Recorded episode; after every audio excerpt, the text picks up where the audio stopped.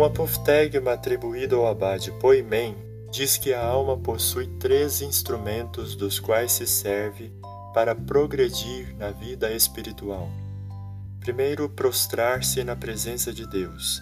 Segundo, não se comparar. E terceiro, atirar para trás a vontade própria.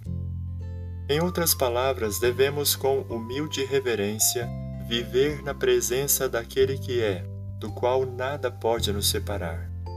Por outro lado, viver para ele significa não se comparar com os outros. A comparação é de fato uma grande tentação na vida espiritual e abre espaço ou para a soberba, por nos vermos superiores aos outros, ou para a inveja, por nos vermos inferiores. E o resultado tanto da soberba como da inveja é, na linguagem dos padres, uma outra paixão, a tristeza. Finalmente, o terceiro instrumento, depois de adorar a Deus e não se comparar com os outros, é livremente renunciar à vontade própria para abraçar a vontade de Deus.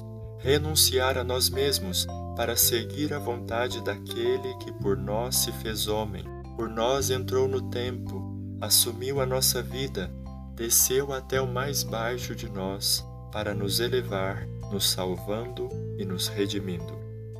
Prostrar-se na presença de Deus, não se comparar e atirar para trás a vontade própria. Eu sou Dom João Cassiano, obrigado por ouvir Siga o podcast, compartilhe e espalhe a boa notícia. Eis que vem nosso Deus, Salvador.